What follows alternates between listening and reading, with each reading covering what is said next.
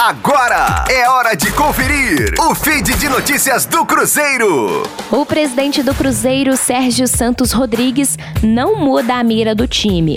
Apesar da campanha decepcionante na Série B do Campeonato Brasileiro, ele continua acreditando na volta à elite. Porém, se previne em caso do objetivo não ser alcançado.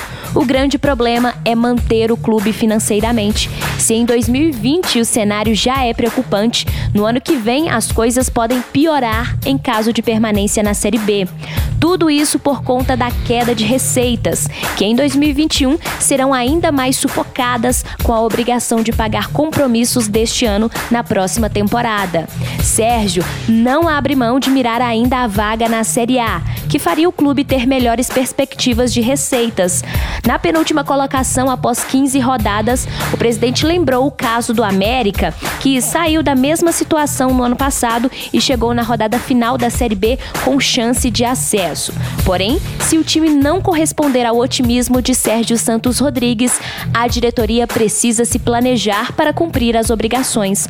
O Cruzeiro tem uma dívida de aproximadamente um bilhão de reais e o clube tem sofrido com processos em várias esferas da justiça federal, trabalhista e esportiva.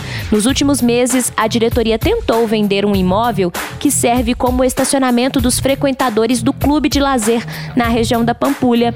Ele está avaliado pela Raposa em 13 milhões de reais, mas a justiça barrou a venda. Rosane Meirelles com as informações do Cruzeiro na Rádio 5 Estrelas. Fique aí! Daqui a pouco tem mais notícias do Cruzeiro. Aqui, Rádio 5 Estrelas.